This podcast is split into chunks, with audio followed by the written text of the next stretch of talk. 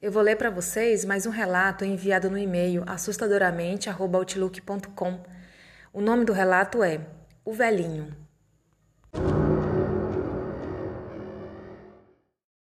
Olá, sou eu, a Sofia. Esse caso aconteceu em Minas Gerais e foi me contado em volta da fogueira, em um campo ao pé da serra. Foi um verão de muitas chuvas.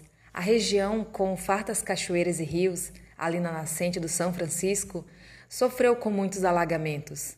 Seu Leandro, com quem aconteceu a história, tinha uma caminhonete velha, mas muito resistente e acostumada como estava a região, onde mora desde menino. Não tinha muito problema em evitar os atoleiros. Ele criava gado de leite e às segundas saía com a caminhonete carregada de leite e queijo para entregar aos seus clientes costumeiros. Lá estava ele, descendo uma estrada de terra em meio a uma chuva torrencial repentina. O dia amanhecera ensolarado, dando aquela falsa impressão de que não precisariam se preocupar com alagamentos hoje. Em determinado momento, em uma bifurcação, um senhorzinho mirrado fez sinal. Ele parou e o senhor disse: Ô oh, meu velho, tem umas crianças presas ali na água. Elas estavam na cachoeira, mas veio uma tromba d'água e saiu levando tudo.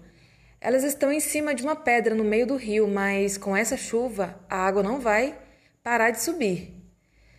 Seu Leandro pediu para o senhor subir na caminhonete para, para irem até o local.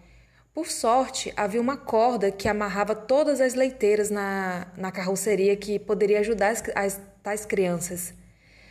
O senhor fez que ia dar a volta na caminhonete e desapareceu.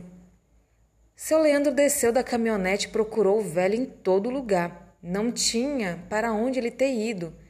Estava numa bifurcação no meio do nada. Bom, ele subiu na caminhonete e pegou o caminho que o velho apontara. E realmente achou um bando de jovens presos, presos em cima de uma pedra em cima do rio.